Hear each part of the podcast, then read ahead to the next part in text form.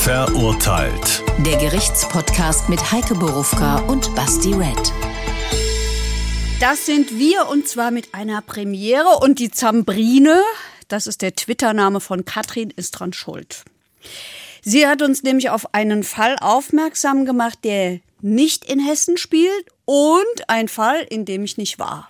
Könnten wir eigentlich gleich aufhören, müssen wir aber nicht, weil er unseren Mindestansprüchen entspricht. Nämlich ein echter Fall, ein echtes Urteil, tatsächlich sind es sogar ein bisschen mehr, echtes Leben und wie immer ein Haufen Fragen. Und bei den Antworten, ich spoilere schon mal ein bisschen, lassen wir uns nachher ein klitzekleines bisschen dabei helfen aber nicht ohne euch vorher zu sagen, dass wir auf sämtlichen Podcast-Channels dieses Landes, wer weiß, dieser Welt, keine Ahnung, zu finden sind und auf YouTube genauer auf dem Hessenschau-Kanal.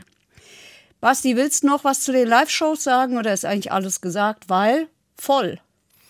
Ja, zumindest die nächste Live-Show ist voll, aber das heißt natürlich nicht, dass ihr euch nicht für die kommenden Live-Shows Karten kaufen sollt. Ich habe es ja letztes Mal schon gesagt, vielleicht drucken wir nächstes Mal ein Tour-T-Shirt, weil es sind sehr viele Termine, ja. die bis ins nächste Jahr sogar reinragen. Also ich glaube wirklich, da sollte für jeden was dabei sein bei diesen Live-Shows. Ich werde es auch im Zuschauerraum nochmal sagen, dass ihr da auch fleißig Karten kauft.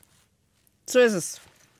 So ist es. Du bist fertig? Ich bin fertig. Du bist fertig. Du hast mir ein bisschen äh, mein Part hier weggenommen. Hast schon beschrieben, worum es heute geht. Äh, Brauche ich ja dann auch gar nicht machen. Wir haben ja noch jemanden mit Dagmar Nun, der uns sagt, was da passiert ist. Und äh, ich kann nur so viel sagen. Ich habe meinen ersten Impuls so, ja, mein Gott, wo ist das Problem? Der Fall. Die Berliner Menschenrechtsaktivistin Irmela Mensa Schramm übersprüht Nazi-Parolen an Hauswänden oder kratzt Aufkleber von Verteilerkästen oder Bushaltestellenhäuschen.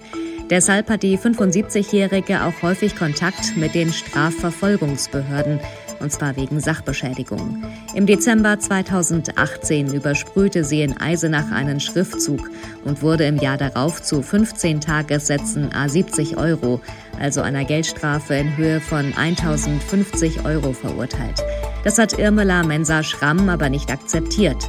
Am Ende hat das Oberlandesgericht Jena das Urteil aufgehoben und das Verfahren eingestellt. Begründung, die Schuld der Aktivistin sei gering, es gebe kein dringendes öffentliches Interesse an der Verfolgung und außerdem seien die Beweise so lückenhaft, dass ein unanfechtbares Urteil wegen Sachbeschädigung nicht möglich sei. Ja, habe ich ja schon gesagt. Erster Impuls, sympathische Dame, würde ich sagen. Ähm, Jetzt sind wir aber bei verurteilt, um jetzt hier euch nicht fünf Minuten zu sagen, dass wir diese Dame so toll finden. Äh, es gibt ja dann auch immer irgendwie eine andere Seite in diesem ganzen äh, Geschehen. Ich würde aber sagen, eine wirkliche unfassbare Chronologie haben wir hier nicht. Mein Vorschlag wäre jetzt, ich, wir beschäftigen uns erstmal mit der Dame und ihren Taten. Einfach über den längeren Zeitraum, die, wie lange hat sie das gemacht, was ist das für eine Dame, warum macht sie das und so weiter und so fort. Ja, machen wir doch, weil ich bin ja jetzt schon äh, Chronologie gestellt und habe mir vorher auch gedacht, hm, was nehmen wir denn für eine Chronologie? Also ich habe mich jetzt mal also, vorbereitet. Am Anfang war, nein. Also diesmal geboren, ja. Komm auf die Welt. Ja, also wie ihr vielleicht wisst, sprechen wir das vorher nicht ab. Deswegen ist das immer ein bisschen ein Blindflug für mich. Womit kommt Basti und was will er? Und er ist äh, sozusagen hier der Chef im Ring und darf die Chronologie Oh doch, oh, ja. darf die Chronologie festlegen. Wir diskutieren das schon. Wir sind auf Augenhöhe gleichberechtigte Partner, wie wir das hier angehen. Was ich damit sagen will, ist, wir sprechen es vorher nicht ab, damit es äh, möglichst alles echt und authentisch damit bleibt. Damit ihr auch dabei sein könnt, wie wir das besprechen. Ja, genau.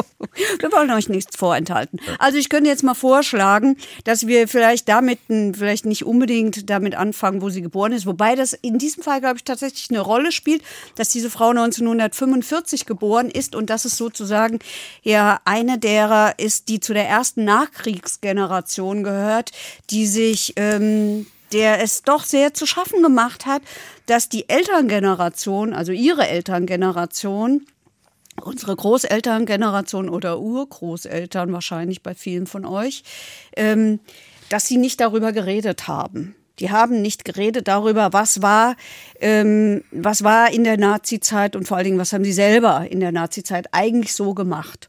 Und ich glaube, das spielt einen Hauptgrund. Und ähm, in diesem Fall ist diese Frau in, bei einer Kur 1979 in Bad Mergentheim, das ist, glaube ich, Unterfranken, ähm, lernt sie Aktivisten kennen und kommt erstmal so in diese Anti-Kernkraftbewegung rein und macht da Sitzblockaden in der Friedensbewegung mit etc. Und dann kommt das Jahr 1986 und das ist wirklich wichtig für sie. Da ist sie bereits in Berlin und ähm, sitzt an einem Wartehäuschen an der Bushaltestelle und sieht da einen Aufkleber. Und auf diesem Aufkleber steht Freiheit für Rudolf Hess. Wollen wir mal sagen, wer Rudolf Hess ist? Ich glaube, wir haben sehr viele jüngere Zuschauer, ja. da ist das wahrscheinlich ganz angebracht. Also heute gibt es sehr viele Exkurse auch für euch junge Leute da draußen. Ja, wir lernen heute mal ein bisschen über die deutsche Geschichte, nämlich dass Rudolf Hess äh, der Stellvertreter Hitlers war nämlich schon seit 33, dass er 41 in Kriegsgefangenschaft in Großbritannien geraten ist, dass er dann 1945 an den Internationalen Militärgerichtshof in Nürnberg überstellt worden ist.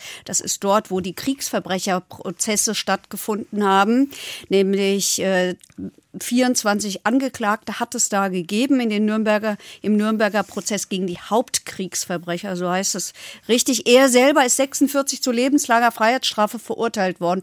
Und dann hat er eingesessen, nämlich in Berlin-Spandau im Kriegsverbrechergefängnis. Am Ende saß er da alleine und in der rechten Szene war das immer ein Held. Es hat immer Gedenktage gegeben, Rudolf Hess Gedenktage. Er selber hat sich 87 das Leben genommen. Und eben genau da in der Nähe dieses Spandauer äh, Kriegsverbrechergefängnisses sieht diese Frau den Aufkleber Freiheit für Rudolf Hess und sie steigt in den Bus ein und sie fährt zur Arbeit und sie sagt sich auf dem Weg zur Arbeit oder äh, äh den ganzen Tag, warum habe ich diesen Aufkleber eigentlich da kleben gelassen? Fährt zurück und kratzt ihn mit dem Schlüssel ab und das war Haha, Wortspiel, ein Schlüsselerlebnis.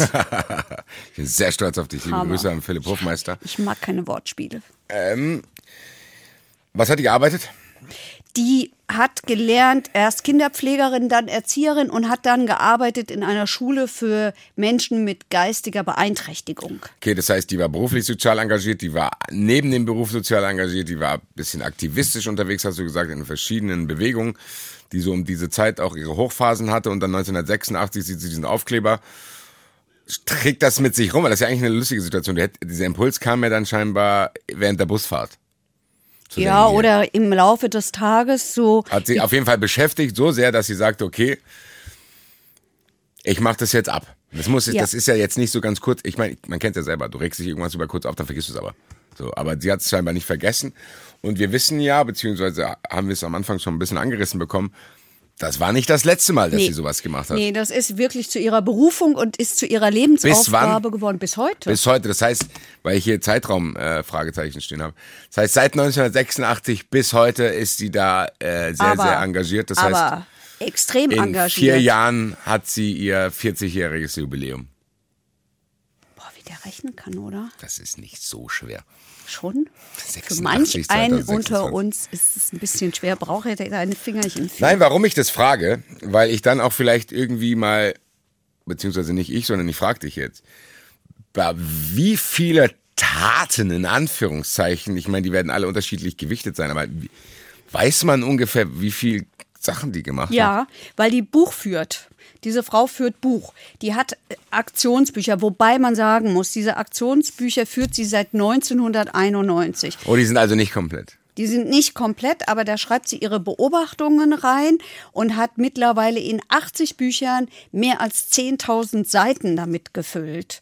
Das ist ein gigantisches Archiv im Grunde genommen von rechts äh, extremistischer Propaganda, weil die Aufkleber, die sie da abkratzt, nimmt sie mit und klebt sie da ein. Das ist nämlich das, was ich jetzt fragen wollte. Eigentlich hat es ja noch eine ganz andere Dimension. Das sind ja nicht nur ihre, ich tue mich sehr schwer damit, das Straftaten, Ordnungswidrigkeiten oder sonst was zu nennen. Ich, ich fasse es jetzt mal unter Aktionen zu, zusammen. Das sind ja aber nicht, nicht alleinstehende Aktionen, sondern das sind ja eigentlich immer eher statt Aktion Reaktion. So, dieser, das ist ja eigentlich eine Reaktion auf das, was sie irgendwo ja. vorfindet. Das ist nicht, also die hat keinen Impuls zu sagen, oh, ich muss raus, ich muss doch, XY machen. Doch. Ja, aber nicht, wenn es diese Aufkleber nicht gäbe, hätte sie es nicht. Das ist richtig. Aber sie sagt, dass sie zu Hause ähm, sitzt und dann googelt sie. Zum Beispiel, wenn irgendetwas passiert ist.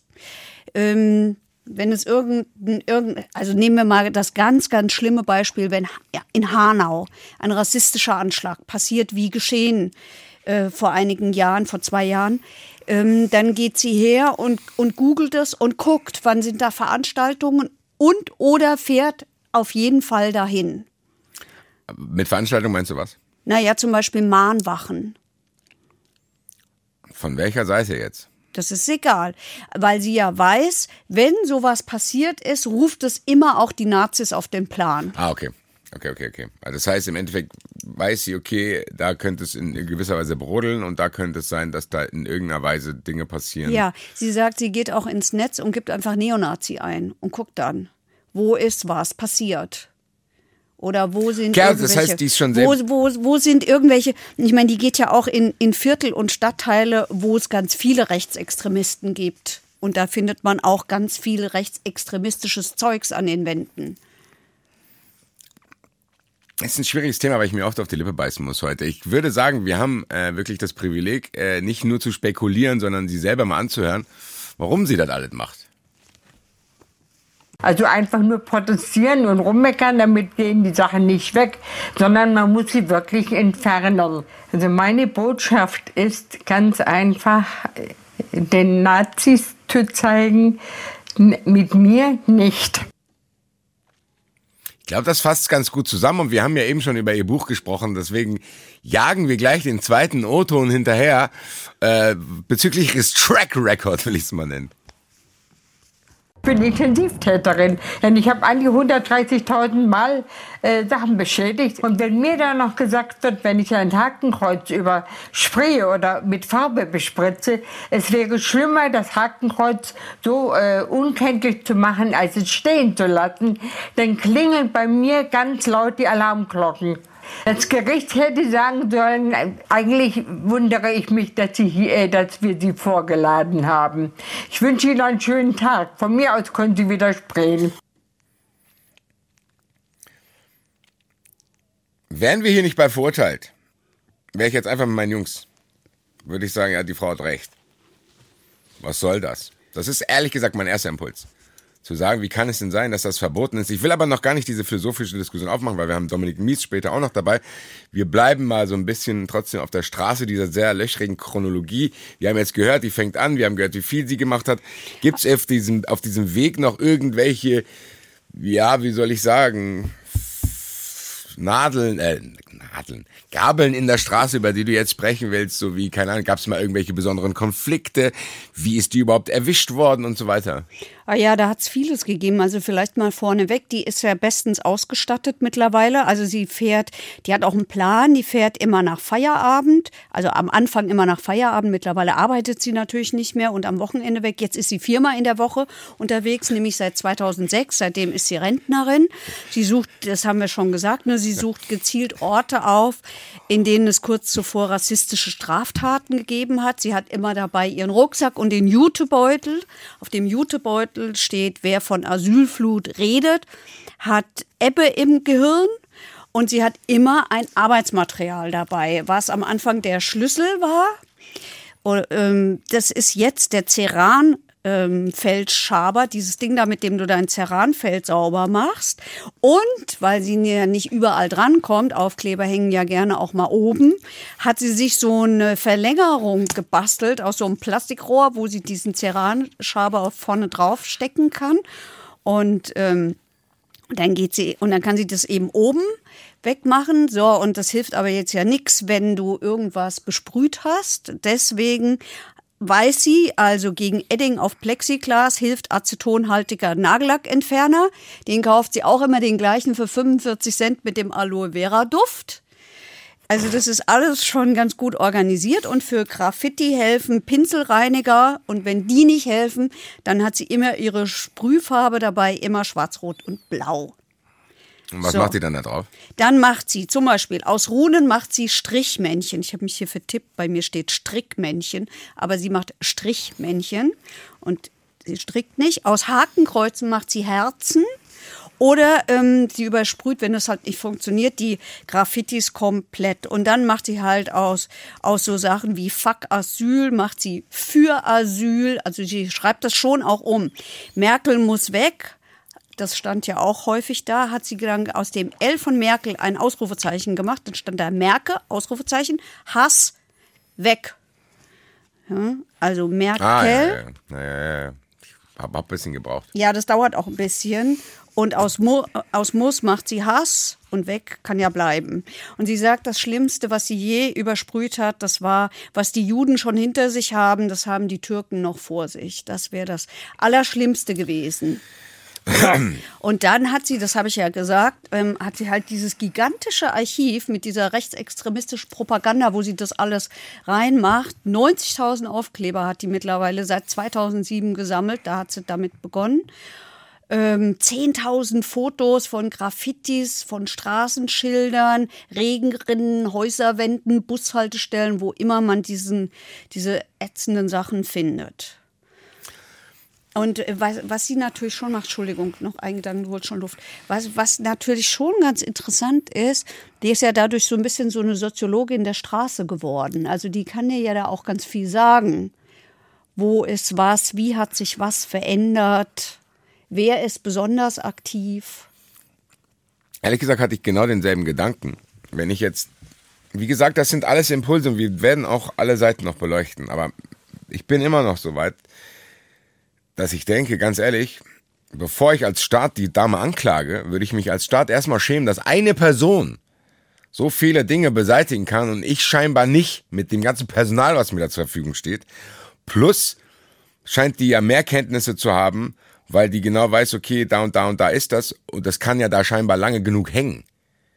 Wie kann es eigentlich sein, dass es nur diese Dame gibt? Das ist ehrlich gesagt der Impuls, den ich gerade habe, dass da irgendwie, ja, dass man das nicht auf positive Weise zu denken, ey, ganz ehrlich, teile mir mal ein bisschen Expertise. Ich sag dir eine Sache, das, eine Sache hat mich bis jetzt nur irritiert an ihr. Warum die einen Rucksack und einen Jutebeutel nimmt. Das ist das Einzige. Nimm doch einen großen Rucksack. Warum muss ich den Rucksack und noch was in der Hand haben? Ich hätte ja theoretisch beide Hände frei. Und ich will damit nur sagen, bis jetzt muss ich sagen, liebe Frau, ich bin hier fast, ja, ich muss applaudieren. Vielen, vielen Dank, ich finde es feiers hart. Ich feier's hart, obwohl ich weiß, dass sie wahrscheinlich Sachen gemacht hat, die man nicht darf. Mein Gott, so kommen wir auch noch dazu. Jetzt ist die Frage, wie genau ist die denn dann, ich sag's mal, in die Mühlen der Justiz geraten? So, also ich meine, es ist ja wohl hoffentlich niemand, der da sitzt und denkt, ah, da ist wieder da den Aufkleber abgekratzt. Darf, lass mal trennen. Aufkleber abkratzen, darf ich das? Naja, also sagen wir mal so, wenn du den Aufkleber abkratzt mit dem Ceranfeldschaber und keine Spuren hinterlässt, dann ja. Dann, du, dann machst du ja nichts kaputt mit. Im Gegenteil. Ja. Ich mache es eigentlich sauber. Richtig. Weil da ist ja meistens sollte, es ist ja jetzt nicht so, dass es offizielle Aufkleberflächen Sonst gibt. würden ja diese ganzen Aktionen, die es immer in den Stadtteilen und Gemeinden gibt, wir machen unseren, unseren Ort jetzt wieder schön sauber, sonst wäre das da ja dasselbe. Da wird ja auch sowas gemacht. So.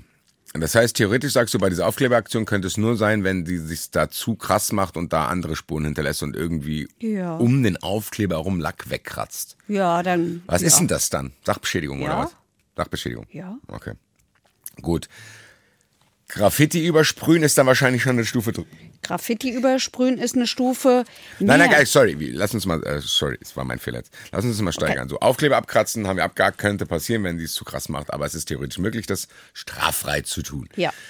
Dann hast du von Nagellackentferner für 49 Cent gesprochen. Mit Aloe Vera Duft. Wenn ich jetzt an einer, irgendwo an der Haltestelle was mit Edding wegwische, ist das ja eigentlich auch eher was Positives. Jetzt mal Ja. ganz ehrlich, und ich, ich trenne hier bewusst, was sie wegmacht, egal was. Ja, das muss man ja auch. Das ist ja der Clou. Der Ja, dazu komme ich später nochmal. Ja, also äh, ja, aber äh, ich glaube, da wird es dann schon schwieriger, weil, Weil? du natürlich mit diesem Zeugs, da ist ja Lösungsmittel und so ein Kram drin. Ähm, meine chemischen Kenntnisse sind nicht so dolle, aber Nagellack benutze ich. Äh, das heißt, du, und ich weiß, dass man mit Nagellackentferner vorsichtig sein muss, weil du Oberflächen damit zerstörst.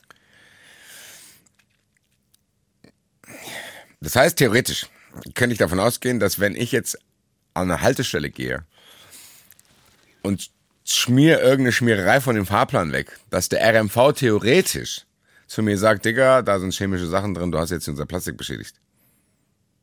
Wenn du was machst?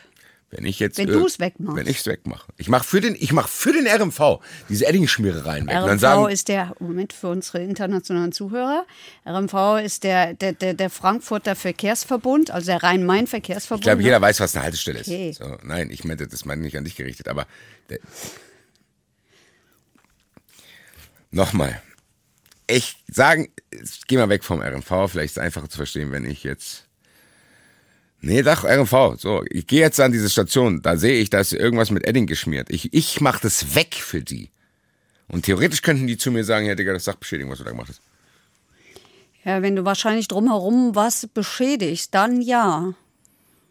Du, es ist natürlich auch so, ich meine, du warst ja hier auch. Du brauchst ja einen, der das sieht. Der RMV ähm, Gut, am- wird da wahrscheinlich selber eher nichts machen, weil das ja auch häufiger vorkommt. Ich weiß nicht. Dann gehen wir die Treppe weiter nach oben. Dann das Schlimmste, was sie gemacht hat, äh, Schlimmste, was sage ich hier? Äh, Das äh, Krasseste, was sie gemacht hat, ist mit einer Spraydose Dinge übersprüht. Ja. So, das ist die, das sind diese verschiedenen Stufen an Dingen, die sie getan hat. Und da komme ich jetzt ins Spiel, wo ich sage, okay, das ist zum ersten Mal, wo ich verstehe, ja, kann man wahrscheinlich nicht einfach machen, weil Graffitis sind ja auch verboten. Warum? Ich, ich meine, man kann ja jetzt nicht sagen, nur weil mir das gefällt, was sie da macht und was die aus Merkel muss wegmacht, kann ich es ja nicht dann bei ihr erlauben und irgendeinem, der da seinen Tag von seiner Gang draufsprüht, nicht. Ja, so ist es ja auch. Also es hat ja zwei Prozesse gegen sie gegeben. Einmal 2016 in sorry, bevor du es machst, Prozesse, ja, das ist ja dann das Große. Gab es aber irgendwann mal Anzeigen gegen sie wegen, Ja. wegen, wegen, nur wegen Nagellack und Aufkleber. Ob das Nagel? Nein, also ich, so viel ich, äh, die hat so viele Anzeigen gehabt. Wie viele? Ähm, Weiß man das weiß ungefähr? ich nicht. Okay. Ähm, Aber dann wahrscheinlich eher wegen solchen Spray-Sachen. ja, Okay. Gut, dann sind wir jetzt bei den Spray-Sachen, weil wegen den Spray-Sachen sind wir jetzt auch hier quasi. Mhm. Ich glaube, wenn es diese Spray-Sachen nicht gegeben hätte, wüsste ich nicht mal, ob das dann vielleicht so aktenkundig geworden wäre, oder? ja, das glaube ich auch nicht. Und ähm, ja, es ist natürlich so, was bei äh, die, diese Frau ist ehrlich gesagt erst sichtbar geworden, als die Medien auf sie aufmerksam geworden sind. Vorher hat die ja keiner gesehen. Da ist halt so eine olle Frau, ist dann immer in der Gegend rumgefahren, hat Aufkleber abgekratzt, hat rumgesprüht und ist zu irgendwelchen Mahnwachen und so gegangen. Und dann haben sie sie da schon gefeiert, ja, weil das, äh, das ist ja auch irgendwie ganz cool. Das machen ja nicht so viele alte Menschen, dass sie noch auf irgendwelchen äh, Demonstrationen dabei sind. Das heißt, die wurde gar nicht erwischt, sondern das ist, die hat quasi das, der Spotlight wurde automatisch auf sie gelegt, weil sie das macht, was sie, Sie macht. sagt, sie sagt, dass sie sichtbar geworden ist, als die Medien auf sie aufmerksam geworden sind. Und das war unter anderem bei einer Demonstration ähm, gegen die AfD, aber es war auch schon vorher, weil sie da bei Protesten und Mahnwachen dabei war, zum Beispiel auch schon 88 für Nelson Mandela. So, und jetzt, wann kommt denn jetzt der Tag, wo es ernst wird für sie? Also, 2016. wie kam das dazu? Also, wie, wie ist sie denn erwischt worden? Die war mit zwei, also die Medien waren auf sie aufmerksam. Und sie war mit zwei britischen Journalisten unterwegs. Und da hat sie eben aus Merkel muss weg, Merkel Hass weg gemacht. Und immer diese. Vor der Kamera. vor der Kamera. Also, Es ist Ja, aber wurscht, ob vor Kamera. Das hat, hat gar keine Rolle gespielt, weil sogenannte besorgte Bürger das gesehen haben. Und diese besorgten Bürger haben sie angezeigt. Und dann hat es einen Strafbefehl gegeben, also ein Urteil ohne einen öffentlichen Prozess, wo man davon ausgeht, ähm, ich habe jetzt dieses Wort vergessen, wie das heißt, aber wo man, wo man ein Geständnis impliziert, ohne dass es jemand abgelegt haben muss. Ist ja hier gar keine Frage. Die Frau gibt ja zu, was sie macht. Ja, also Sieht die man ja auch. leuchtet Also, ja da, gar da, da, die- da, da brauchst du ja- eigentlich keinen Prozess, um da irgendwelche Dinge aufzuklären, So weil es ist klar, es. was passiert ist. Und dann hat sie über diesen Strafbefehl eine Geldstrafe von 450 Euro bekommen, aber die hat sie nicht akzeptiert, hat Einspruch eingelegt. So. so. Und deswegen landet das überhaupt erst in Sphären, die wir mitbekommen. Genau, und dann ist sie beim Amtsgericht im Berlin-Tiergarten angeklagt worden, weil sie, Zitat, mehr Wandfläche bemalt hat, als darunter besprüht war. Das ist die Sachbeschädigung. Das ist im Endeffekt genauso, was wir bei den Aufklebern gesagt haben. Das heißt, theoretisch gesehen, wenn Ja. du nur den Aufkleber abmachst, ist alles okay. Sobald du nur einen Kratzer Ja. außerhalb des Aufklebers machst, Wenn selbe so- Prinzip gilt hier auch. Wenn sie sozusagen die weiße Wand wieder weiß gemacht hätte, dann wäre nichts geschehen. Wahrscheinlich, würde ich mal vermuten. Und äh, dann hat sie ein, eine, eine, das hatten wir glaube ich auch noch nie, eine Verwarnung mit Strafvorbehalt. Haben wir das schon mal gehabt? Weiß ich nicht. Verwarnung mit Strafvorbehalt ist sozusagen eine Geldstrafe auf Bewährung. Also du verurteilst Ah, jemanden, ja, ja, in diesem Fall waren es hier, 1800 Euro. Mal, sag- aber es musst du nur zahlen, wenn du es nochmal machst. Genau.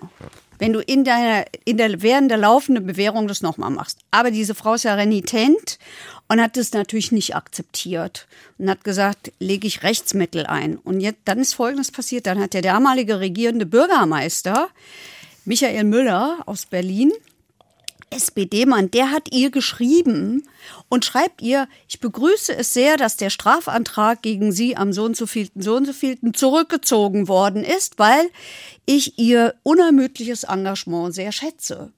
Dann hat die gedacht, hä, Strafantrag zurückgezogen, interessant. Ähm, weil das ganze Ding war ja schon beim Berliner Landgericht äh, angekommen, weil die, weil die Berufung eingelegt hat. Ne, in die nächste Instanz ist gekommen und da hatte die Staatsanwaltschaft eigentlich noch gesagt, mhm, es gibt sehr wohl ein öffentlich, öffentliches Interesse und deswegen wollen wir, dass das verfolgt wird. Und dann gab es aber irgendwie den plötzlichen Sinneswandel, komisch, dass das offensichtlich im Zusammenhang ist mit diesem Bürger, mit dem regierenden Bürgermeister von Berlin. Jedenfalls hat die Staatsanwaltschaft dann kein öffentliches Interesse mehr gesehen und hat das Verfahren, dann ist das Verfahren eingestellt worden.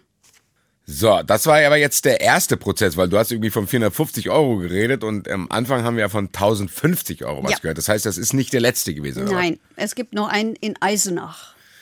Okay, ja. Das ist, glaube ich, der entscheidende und das ist auch der, auf den dann alle gesprungen sind. Der in Berlin ist eigentlich, äh, das hat die Berliner Presse mitbekommen, wie ich jetzt nachgelesen habe, aber äh, sonst ähm, haben es, glaube ich, nicht so viele mitbekommen. Ja, und der ist ja dann auch irgendwie indirekt so ein bisschen. Ja, der andere ist schon, äh, ist noch ein bisschen mehr, weil da ist die Strafe ja auch höher gewesen. Also da hat sie einen Aber Schritt. das heißt, diese 450 Euro hat sie nie gezahlt. Nein. Okay. Das heißt, der ist weg. So, Der bis ist weg. jetzt ist die Dame eigentlich noch unbescholten, trotz dieser, wie wir von ihr Ja. gehört haben, 130.000 Actions. Ja, ist unbescholten. So, und gilt auch als nicht vorbestraft. Ähm, so, also im, also kann ich gerade mal was zu sagen, weil das habe ich beim letzten Mal falsch gesagt.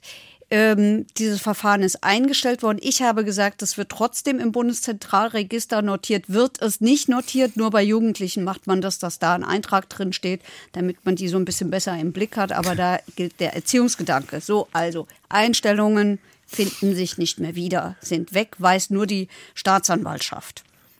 So, zurück zum Thema. Jetzt Prozess 2019 Eisenach. Was ist der Grund dieses Prozesses?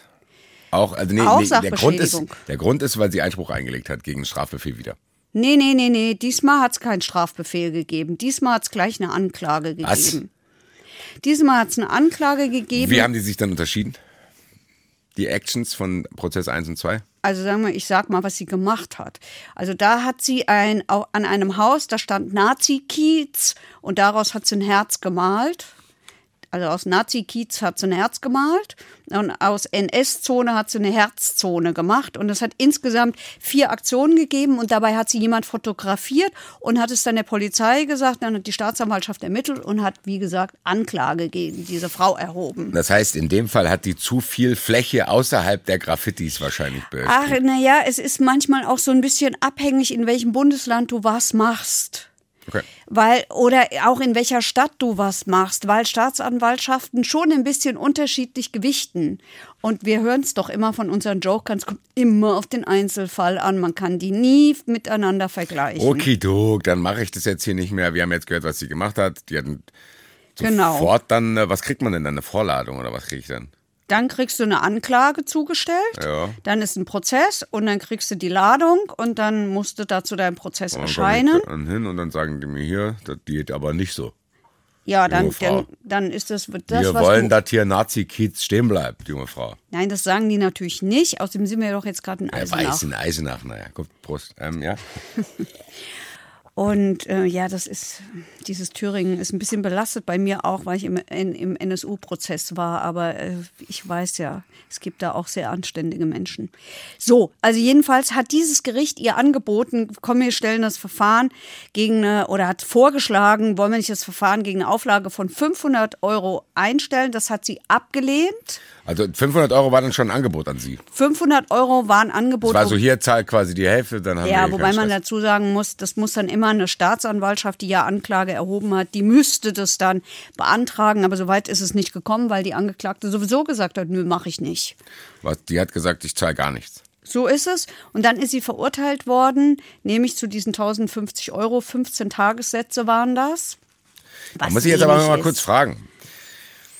Das heißt, die, ja gut, die hatten Fotos. Also Was sind die Beweise? Ich Ja, meine, ja, die, die brauchst du doch bei der Frau nicht, die ist doch geständig. Okay, das heißt jetzt auch noch, also das wäre jetzt meine Frage gewesen. Die, die hat keine Verteidigungsstrategie. Nein. Die, die einzige Strategie war, was wollte denn, das ist doch Das besser, wenn ist das weg keine ist. Sachbeschädigung. Das ist die Verteidigung. Ja, aber es ist es doch. Ich würde auch sagen, es ist es doch, aber sie sagt nein. Ist nicht so. Haben wir ja auch, wir haben sie ja selber gehört. Ja. Sie, wir haben sie ja selber gehört, wie sie gesagt hat, sie würde sich wünschen, dass das Gericht sagt, äh, wie kommt man denn dazu, sie vorzuladen? Tschüss, schönen Tag noch, sprühen Sie fröhlich weiter. Ja. Nochmal, ich sag's jetzt schon zum dritten Mal heute, das schieben wir alles in den Philosophieteil mit Dominik Mies. Der Ja. kommt gleich. Schönes, schönes Also- Kategorie. Sie selber, sie selber hat gesagt, ich habe keinen Fehler gemacht. Sachbeschädigung ist das, was die anderen machen. Nämlich diejenigen, die die Nazi-Parolen an die Ja, Mauern aber sprühen. das ist ja, das, das zählt ja nicht. Ich, Ich- kann ja nicht sagen, ich mache das auch, weil, aber meins ist besser. Ich meine, hier ist, hier ist jetzt der Punkt, wo man sagen muss, ja, klar, ist man wahrscheinlich emotional auf deiner Seite. Aber das kann ich ja dann trotzdem nicht sagen, okay, ich weiche das Recht so weit auf, dass es mir passt, weil das kannst du an anderer Stelle auch nicht machen. Ich kann ja zum Beispiel auch nicht sagen, wenn XY Z in die Schnauze haut und Z ist ein Arschloch und XY ist mein Freund, dann ist es trotzdem das gleiche, wie wenn Z XY in die Schnauze haut. Ja, also ich war mal vor ganz vielen Jahren in einem Prozess, da ging es um so einen Aktivisten, der stand immer in Frankfurt vor den Türmen der Deutschen Bank und hat immer gegen die protestiert. Und dann hat der, hat er da, äh, ähm, na, wie heißt das? Er durfte es nicht mehr betreten. Wie heißt das denn nochmal gleich? Na egal. Also er durfte da, er durfte es nicht mehr. bet- Platzsperre. Ja, genau. Platzsperre heißt es. Da kenne ich mich als Fußballfan mit aus, liebe Grüße. Ja, er hat Platzverweis bekommen und lauter so Sachen. Und er hat es aber trotzdem immer weitergemacht. Das war so ein, das war, das war irgend so ein Christ. Ich weiß nicht mehr genau, wo er dazugehört hat. Und der hat vor Gericht gesagt, ja, ich weiß, dass ich das nicht darf. Ich mache es aber trotzdem. Und wenn ihr mich dafür bestrafen wollt, bitte, dann bestraft mich dafür. Und weil ich auch keine Kohle habe, kann ich die nicht bezahlen. Da setze ich mich halt in den Knast und sitze es ab. Ist völlig in Ordnung. Aber ich sage euch gleich, ich mache es wieder. Das hat mir eigentlich imponiert. Am Ende macht es auch Sinn, weil es gibt dieses System und ich wehre mich nicht dagegen. Ja. Ich weiß, Ja. das ist, den, den Trade-off muss er ja für sich entscheiden. Ja, und das hat mir sehr imponiert, so sehr, dass ich es mir bis heute gemerkt habe, obwohl es schon ewig her ist. Diese Frau sagt das nicht, die sagt, ich, ich entferne menschenverachtende Botschaften, ich mache das, wozu die Zivilgesellschaft aufgefordert ist. Und dann sagt sie das, was du vorhin ähnlich gesagt hast. Eigentlich ist es doch die Aufgabe des Staates, so ein Zeugs zu entfernen. Wir haben ja gehört, das wurde dann vom Amtsgericht aber gefressen dann. Das, also das Thüringer Oberlandesgericht ähm, Hat gesagt, hier, gib uns Ja, 1000 und zwar deshalb, das muss man jetzt mal sagen, wir erzählen ja immer Amtsgericht, Berufung, Landgericht. In diesem Fall hat diese Frau Stru Sprungrevision eingelegt. Das heißt, die hat diese dieses Beru Berufungsinstanz was eine zweite Tatsacheninstanz ist, hat sie übersprungen. Weil sonst wäre es an Land, ans Landgericht gegangen, dann wäre alles wieder von vorne losgegangen. Dann hätten die gesagt, was hat die eigentlich gemacht? Das ist aber in diesem Fall nicht nötig gewesen, weil ja der Sachverhalt überhaupt nicht streitig war. Es war ja klar, was sie gemacht hat und darüber wurde nicht gestritten, sondern es ging um die grundsätzlichen Rechtsfragen. Deswegen hat sie sogenannte Sprungrevision eingelegt, weshalb es sofort vor der letzten Instanz war und das ist in diesem Fall das Thüringer Oberlandesgericht gewesen. Und das hat nur gesagt, mit Zustimmung der thüringischen Generalstaatsanwaltschaft und der Angeklagten, das ist nötig. Wir stellen das, ganze Ding wegen geringer Schuld ein. Und anders als bei der Ärztin in der in der letzten Folge, da ist er auch wegen geringer Schuld eingestellt Aber worden, aber mit Auflage. Auflage Genau. haben sie hier gesagt, ohne Auflage. Hier haben sie plötzlich auch gesagt, kein öffentliches Interesse an der Strafverfolgung und sie haben gesagt, außerdem ähm, lückenhaft, lückenhafte Feststellung, da wäre überhaupt kein ordentliches Urteil möglich gewesen. So, Ja, aber wie kann das sein? ich würde sagen, wir telefonieren jetzt mal, Gucken, ob er. Eigentlich weil das ist eine Frage an den Staatsanwalt, ehrlich gesagt. Das ist eine Frage an den Staatsanwalt, dann rufen wir den noch an. Dominik Mies. Basti Red und Heike Borufka, die Reihenfolge stimmt immerhin. Hallo. Ich hab's nicht so mit der Höflichkeit. Ich nenne mich immer gerne zuerst. Dabei ist doch der Basti unser schlauer Fuchs hier und nicht ich. Also, wir haben das am Anfang der Folge schon gespoilert, dass wir uns heute Hilfe holen. Deswegen muss ich, äh, verrate ich nicht, kein Geheimnis, wenn ich sage, du weißt schon, worüber wir jetzt mit dir reden wollen. Nämlich über den Fall von Irmela Menzer Schramm.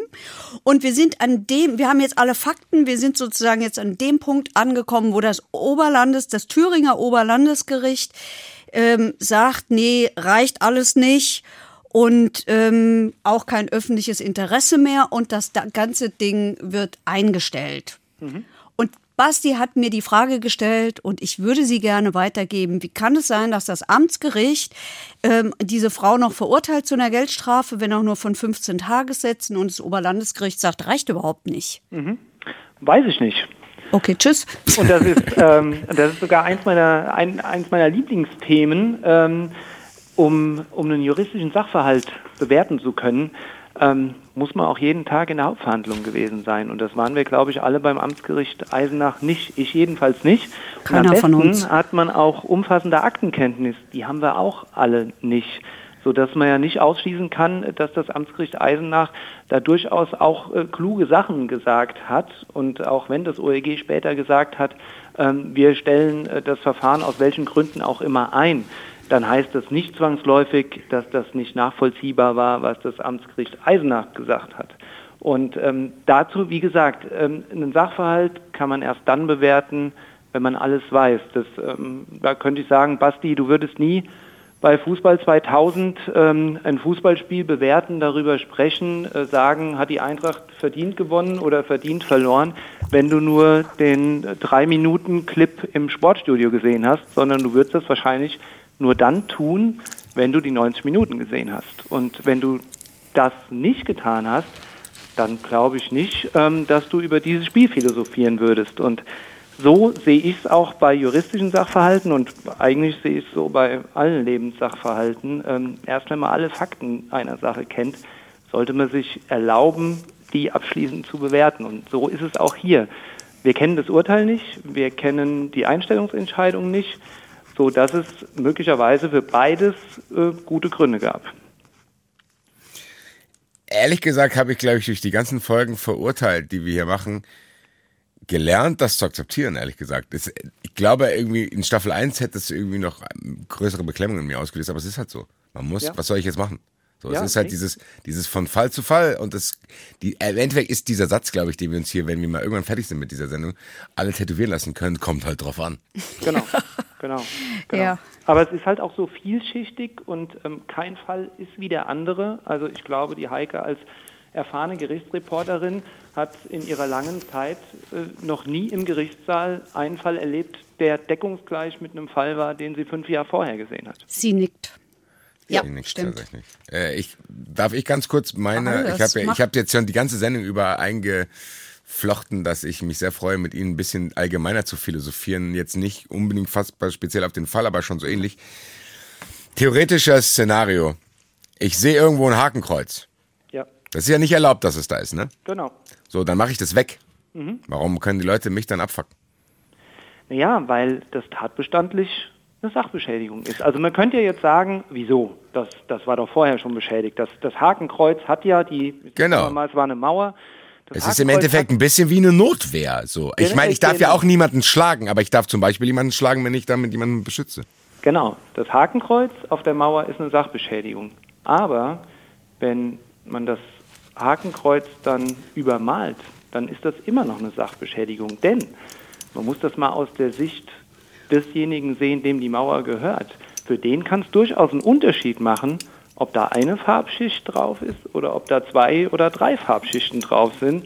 Das muss er nämlich nachher beseitigen und eventuell vertieft sich hier der Schaden. Und ich meine, man muss hier von diesem schrecklichen Symbol des Hakenkreuzes mal wegkommen. Das ist ja, äh, wie eben schon gesagt, selbst schon strafrechtlich relevant. Man darf kein Hakenkreuz irgendwo hinschmieren, das ist ja nur eine Sachbeschädigung, sondern das ist auch ein Verstoß gegen Paragraph 86a des Strafgesetzbuchs, denn ich benutze ein Kennzeichen verfassungswidriger Organisationen und das wird auch verfolgt. Wenn wir das aber jetzt mit der Sachbeschädigung vermengen, dann kommen wir so in, in einen Graubereich, ähm, wo sich äh, die Sachbeschädigung mit Gesinnungen verknüpft. Und der Tatbestand der Sachbeschädigung selbst, der hat nichts mit der Gesinnung zu tun, so schrecklich die Gesinnung auch sein mag. Vielleicht ein Beispiel. Ähm, ähm, Basti, stell dir vor, du hast ähm, deine neue Garage gestaltet mit einem wunderschönen Eintrachtadler. Und dann kommt ein OFC-Fan vorbei und sagt, ich finde den Eintracht-Adler aber blöd und übermalt den Eintracht-Adler mit einem OFC-Wappen. Das ist ja aber der umgekehrte raus, Fall. Moment, der Basti kommt raus, sieht den, sieht den übersprühten Eintracht-Adler, flippt aus, geht zur Polizei, Polizei kriegt den OFC-Fan und der OFC-Fan sagt, wieso? die Garage war doch schon beschädigt durch den Eintracht. Ja, aber gut, das, das ist ja aber sein subjektives so. Ding. Das andere ist genau. ja, im, also ein Hakenkreuz und ein Eintrachtadler würde ich ungern in Verbindung Ja, aber nochmal, aber nochmal, ich, will, ich will nicht den, den Eintrachtadler mit dem Hakenkreuz vergleichen. Nein, aber ich weiß ja, nein, das, das Ding ist, ich glaube, warum ich hier einhake. Wir hatten, ja. genau das hatten wir schon etabliert. Zu sagen, ich kann ja nicht sagen, ich darf das jetzt bemalen, nur weil dann, das haben wir, glaube ich, schon etabliert. Für mich ist eher die Frage, was ist denn dann der richtige Umgang? Weil es ist ja trotzdem da. Ja, der richtige Umgang ist Polizei rufen. Was macht die dann?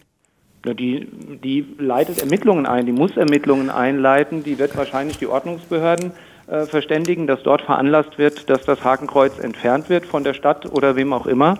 Und ähm, dann wird natürlich versucht, einen etwaigen Täter zu ermitteln, was aber logischerweise bei Graffitis immer sehr, sehr schwer ist. Okay, ehrlich gesagt habe ich das auch alles verstanden, so ja. zu denken. Ich meine, weil die Fläche, wo kein Strich von dem Hakenkreuz ist, mhm. die beschädige ich ja dann trotzdem. So, ich, ich kann da, ich kann dem juristisch schon tatsächlich folgen, auch wenn es schwerfällt. Und deswegen meine abschließende Frage von mir an Sie ist, an dich, sorry. Wie fühlt sich das denn an, wenn man Sachen verfolgt, die man eigentlich gut findet? Ähm, da muss man. Muss man in diesem Berufsmodus dann schnappen oder wie läuft ja, das ab? Okay. Da muss man genau dieselbe professionelle Distanz haben, die ein Verteidiger hat, der einen Mörder verteidigt. Das, die Frage kann man auch einen Verteidiger äh, stellen, ähm, den man fragen kann, wie kannst du denn einen Kindermörder verteidigen?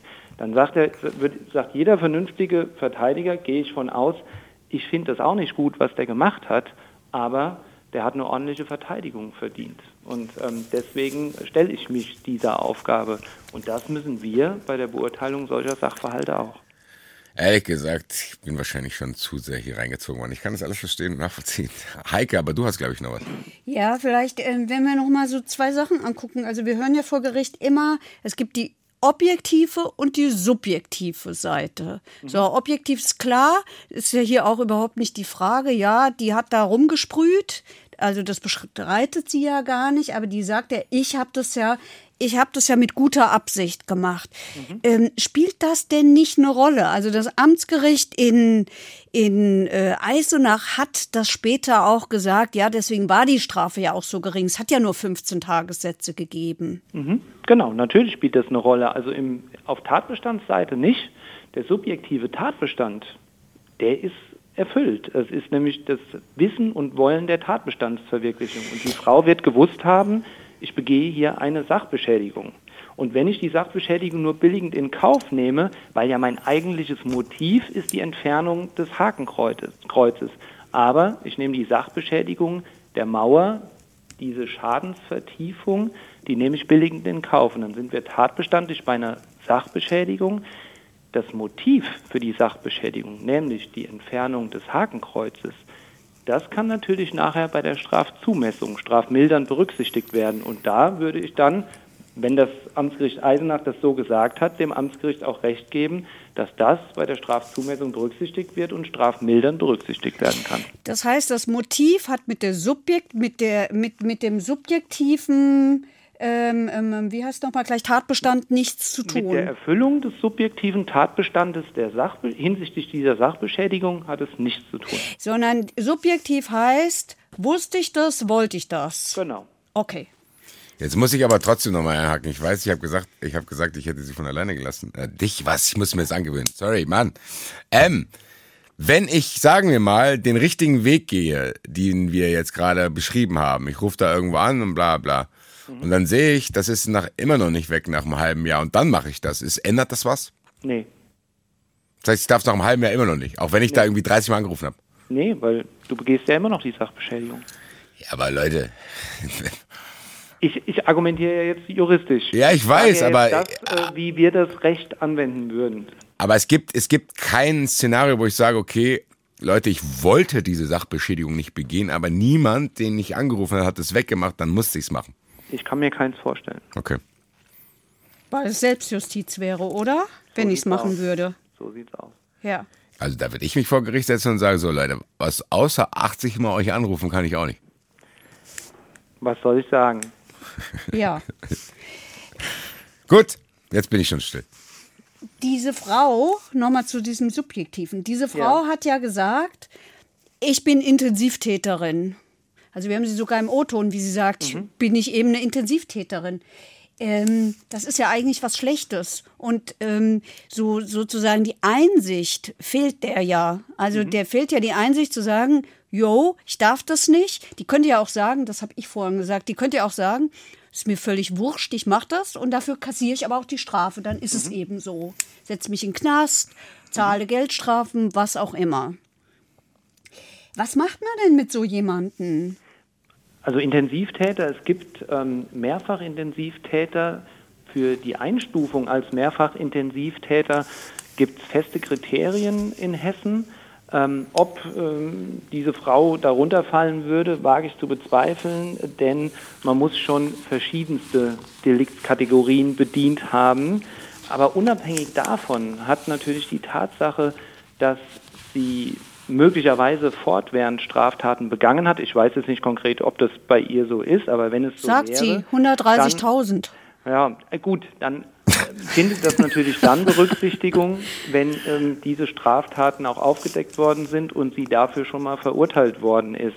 Dann hat das selbstverständlich Auswirkungen auf ein Ermittlungsverfahren, weil selbstverständlich, wenn ich ähm, beim Abschluss der Ermittlungen ähm, entscheide, wird ein Verfahren vielleicht gegen eine Geldauflage eingestellt oder klage ich die Person an, dann schaue ich mir natürlich schon vorher an, ähm, ob jemand schon häufig strafrechtlich in Erscheinung getreten ist oder nicht. Und genau dasselbe gilt eigentlich bei Gericht. Wenn ich dann jemanden angeklagt habe, dann hat das natürlich für die Strafzumessung eine erhebliche Auswirkung, ob jemand schon intensiv in Erscheinung getreten ist oder nicht. Sag mal, ähm, das Stichwort Gesinnungsstrafrecht fällt mir hier gerade ein. Das haben wir nicht. Ja. Ähm, vielleicht noch mal zwei, drei Worte dazu. Ich glaube, das spielt hier eine Rolle. Ne? Das ist die Erklärung dafür, dass man nicht sagen kann, ja, die meint's doch nur gut. Genau, genau. Wir haben Oder? kein, in Anführungszeichen, politisches Strafrecht. Im Strafgesetzbuch steht ähm, nirgendwo drin, ähm, ähm, ich, ich beziehe es jetzt beispielsweise auf Gewalt. Ähm, wenn Gewalt von links kommt, ist es in Ordnung oder wenn sie von rechts kommt, ist es in Ordnung. Nein, Gewalt ist Gewalt und deswegen ähm, muss man hier auch immer wieder auf die ganz sachliche Ebene runterkommen und das Strafgesetzbuch anwenden und ähm, sich immer wieder ähm, zurücknehmen, was irgendwelche Wertungen, Gesinnungen, ähm, insbesondere radikale Gesinnungen angeht. Und auch da immer nur das anwenden, was im StGB zu sanktionieren ist. Beispielsweise, was ich eben erwähnt habe, das Verwenden von Kennzeichen verfassungswidriger Organisationen oder auch Volksverhetzung. Da gibt es ganz klare Kriterien und die kann man anwenden, aber ansonsten haben wir kein politisches Strafrecht. Ist wahrscheinlich, auch wenn es an manchen Stellen schwer auszuhalten ist, auch besser so. Ja, weil, weil wer soll denn ähm, da die Linien jetzt ziehen? Richtig. Und ähm, die Zeiten, in denen wir ein politisches Strafrecht hatten, die wünschen wir uns, glaube ich, nicht zurück. Ach man, eigentlich war es halt so locker, jetzt komme ich schon wieder in so eine Schwere rein. Also ich habe nichts mehr, Heike. Hast du noch irgendwas? Nein, außer alle äh, Vorgesetzte sind alle gleich, oder? Oh, ja. ja, ja, manche sind gleich, so. ja. Lieber Grüße nach Hoffenheim. Ähm, kann ich Sie bitten, dich. mit uns, ja, dich, ich weiß schon wieder. Äh, also jetzt habe ich es dreimal gemacht. Beim, beim vierten dritten, Mal gebe ich dir einen aus. Wollte gerade sagen, ja. ja ähm, kann ich dich mit in den Zuschauerraum nehmen? Ja. Sehr gut. Dann gehen wir doch dahin, oder? Dabei. Achtung. Zuschauerraum. Ja, und hier bin schon wieder ich, aber ich kann diesmal sagen, don't shoot the messenger, sondern die Madeline äh, hat uns eine Frage geschickt, weil sie auf Netflix die Doku Dick Deeper gesehen hat. Da wird irgendwie, da ist irgendwie, glaube ich, so der Dorn aus Hamburg, so ein Polizeichef, der irgendwie nicht zufrieden mit der Ermittlungsarbeit ist und klärt irgendwie den Mord an seiner Schwester auf. Und da taucht sehr oft der Satz auf, gegen Tote ermittelt man nicht. Und Stimmt. Die Frage ist, glaube ich, warum ist das so? Weil man weiß ja dann trotzdem nicht, was passiert ist. Ja, aber der Sinn von Ermittlungen ist ja, dass ich eine bestimmte Person nachher aufgrund einer bestimmten Tat sanktioniere und strafrechtlich belange. Und wenn diese Person tot ist, dann kann ich niemanden mehr belangen. Und dann wird, wenn das im Zuge des Ermittlungsverfahrens schon passiert, wird das Ermittlungsverfahren eingestellt und wenn das später passiert, wenn beispielsweise schon eine Hauptverhandlung läuft, dann stellt das Gericht das Verfahren ein, weil der Angeklagte verstorben ist. Das heißt am Ende, wenn ich über, wenn ich jetzt weiß, wer, weiß ich nicht, eine wichtige Person von mir umgebracht hat und der ist aber tot, dann werde ich niemals erfahren, wie. Ähm, kommt drauf an, weil es gibt selbstverständlich Todesermittlungsverfahren. Das heißt, äh, wenn eine Person auf unnatürliche Weise ähm, zu Tode kommt, dann geht es auch an die Staatsanwaltschaft und dann werden schon die Hintergründe und die Ursachen für den Tod genau ermittelt. Wenn aber ganz sicher die Person, die für diesen Tod verantwortlich ist, tot ist und wir wissen genau, er ist dafür verantwortlich, dann wird nicht weiter ermittelt. Also wir hatten doch jetzt gerade dieses ganz, ganz, ganz schlimme Beispiel, nämlich zwei Jahre lang ähm, die, die Attentate von Hanau. Mhm. Da konnte man das, finde ich, ganz gut sehen. Ähm, eigentlich war relativ schnell klar, es scheint ein Einzeltäter zu sein. Und mhm. es hat gleichwohl ein Verfahren gegeben, das ja sehr lange gedauert hat von der mhm. Bundesanwaltschaft. Ähm, auch vor dem Hintergrund, einmal, glaube ich, war es tatsächlich auch dem Respekt den Opfern und den Angehörigen gegenüber geschuldet, aber auch, weil die Frage geklärt werden sollte, äh, war es wirklich ein Einzeltäter? Genau. Und, ähm, und irgendwann ist es dann eben eingestellt worden. Ja, aber zum Beispiel, das ist ein gutes Beispiel. Das ist gut, dass sie es gemacht haben, obwohl die genau wussten, dass derjenige, der es gemacht hat, tot ist, weil dann solche anderen Dinge rauskommen, wie das bei der Polizei einfach kein Telefon geht. So. Okay, für den letzten Satz, da könnten wir ganz lange drüber sprechen. Ich schweige. Äh, da haben wir auch in Hanau äh, Ermittlungsverfahren äh, geführt, entsprechende, und sind auch zu entsprechenden Ergebnissen gekommen. Aber ähm, selbstverständlich, also das äh, Verfahren vom Generalbundesanwalt diente natürlich dem Zweck, ähm, zu schauen, ob es einen Mittäter gibt, ob ähm, möglicherweise ähm, der Vater des Attentäters etwas damit zu tun hat und dementsprechend dient es nicht nur der kompletten Aufklärung der Tat, die offensichtlich allein von einem Toten begangen worden ist. Oh, war jetzt ein komplizierter Satz. Aber ähm, da gab es noch weitere Verästelungen und deswegen hat man da so genau ermittelt. Hm. Okidoki, so. ich glaube, damit ist die Frage sehr gut beantwortet. Finde ich auch. So, jetzt haben wir noch eine Frage, die kommt von Matthias Kamp und bezieht sich auf diesen schrecklichen Fall, bei dem zwei Polizisten getötet worden sind, zwei Streifenbeamte. Ähm, diese, dieser Fall offensichtlich von Wilderei. Also er sagt, beim Mordmerkmal Vertuschung, also Verdeckung einer Straftat, da seien wir uns ja einig und so. Das würde reichen für eine Mordanklage, weil Mordmerkmal. Aber was sei denn jetzt, wenn diese beiden sich gegenseitig beschuldigen würden und und oder nicht aussagen würden. Mhm. Nicht und oder, sondern oder nicht aussagen würden. Mhm. Ist dann, fragt er, ist dann eigentlich alles vorbei? Nee, dann ist nicht alles vorbei. Also ich wage zu prognostizieren, auch wenn ich ähm, den Fall so konkret, wie ich eben gesagt habe, wie man eigentlich einen juristischen Fall kennen muss, um da was zu, zu sagen, äh, so, so genau kenne ich den selbstverständlich nicht, aber ich wage zu prognostizieren, dass die Staatsanwaltschaft am Ende ihrer Ermittlungen ähm, mehr Beweismittel ähm, an der Hand haben wird als die Einlassungen der beiden Beschuldigten. Die werden eine Menge von Zeugenaussagen ähm, generieren die werden eine Menge von Spuren gesichert haben. Hier insbesondere natürlich Schmauchspuren aufgrund von Schussabgaben. Die werden auch sicherlich DNA-Untersuchungen machen und werden, ich wage zu prognostizieren, auch DNA-Spuren am Tatort finden. Und vor diesem Hintergrund gehe ich mal vorsichtig davon aus, dass man die einzelnen Tatbeiträge den beiden Tatverdächtigen auch zuordnen können wird. Wenn das nicht so wäre, wenn man keine weiteren objektiven Beweismittel hätte, ähm, dann wird es in der Tat schwierig. Also es kommt ähm, nicht selten in Verkehrsstraftaten vor. Also dieser typische Fall, ähm, zwei Autofahrer fahren hintereinander auf einer verlassenen Landstraße und ähm, der Autofahrer, der äh, vorne fährt, zeigt den Autofahrer, der hinten fährt, später bei der Polizei an und sagt, äh, der hat mich genötigt, der ist mir immer dicht aufgefahren. Ähm, und der hintere zeigt den vorderen später bei der Polizei an und sagt, der hat mich ständig ausgebremst. Der ist immer so auf die Bremse gelatscht, dass ich auch in die Eisen musste. Und dementsprechend zeige ich den auch wegen Nötigung an. Es gibt keine Zeugen, wir haben keine unabhängige Person, die das gesehen hat.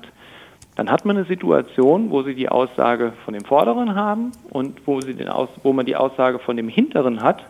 Und man weiß nicht, welche Aussage trifft denn jetzt zu, wer lügt. Und wenn man das nicht weiß, dann kann man keinem der beiden seine Aussage widerlegen. Und dann haben Sie eine Aussage gegen Aussagekonstellation und dann muss man ein Verfahren einstellen, weil man keinen hinreichenden Tatverdacht hat. Denn der hinreichende Tatverdacht ähm, wird definiert als Verurteilungswahrscheinlichkeit. Das heißt, ich muss nach dem Ende von einem Ermittlungsverfahren als Staatsanwalt beurteilen, wird das Gericht den Beschuldigten nach Führung der Beweisaufnahme verurteilen.